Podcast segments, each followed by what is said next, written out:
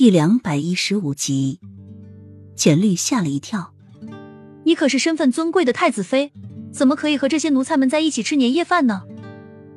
雨涵却想起在现代做孤魂的时候，每到过年的时候，他就找一处特别热闹的家庭进去，老人孩子齐聚一堂，大家有说有笑，其乐融融的。每次看到这样的场景，他的眼里都会流露出无限的向往，但是他却融入不进去。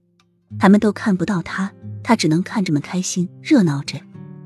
这是他在古代的第一个年，他也想过一下那样的年，亲身的感受一下那样的气氛。浅绿，你就按照我吩咐的去做，在新年前，每人给他们准备一件新衣，他们每天都穿着工服，想必一定很希望能穿一件新衣服吧。不要告诉他们说我也会去参加，让他们大家在这一个新年里好好的聚聚，一起举杯畅怀，开开心心的过个大年。顺便也帮我给他们每人准备一件礼物。雨涵坚持说他很想过个热热闹闹的年。简绿见这样，便只好照做，按照太子妃的吩咐。他现在不急将这个消息通知给每个人，而是要来他们的尺寸，给他们定做一件新的衣服。而且他还要通知御膳房将菜单多增加一下，但是这还需要太子的批准。简绿看了一下时间，现在太子应该正在书房看书或者批阅奏章。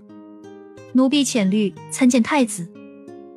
齐盛瑞依旧看着手中的奏折，没有抬起眼眸，但是淡漠的眸子中却印上一层好奇。如果太子妃让你来找我是要我去他那守岁的话，就不必说了。我已经答应在梅妃那边守岁了。他这次终于肯向他服软了吗？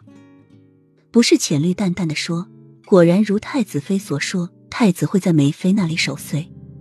那是何事？齐盛瑞终于从奏折中抬起头，一双眸子写满了好奇。太子妃准备今年和妃宫的太监和宫女们一起过，还给他们每人做了新衣服。买了礼物，奴婢这次来是请太子批准在菜单中多加些菜肴。浅绿如是说着，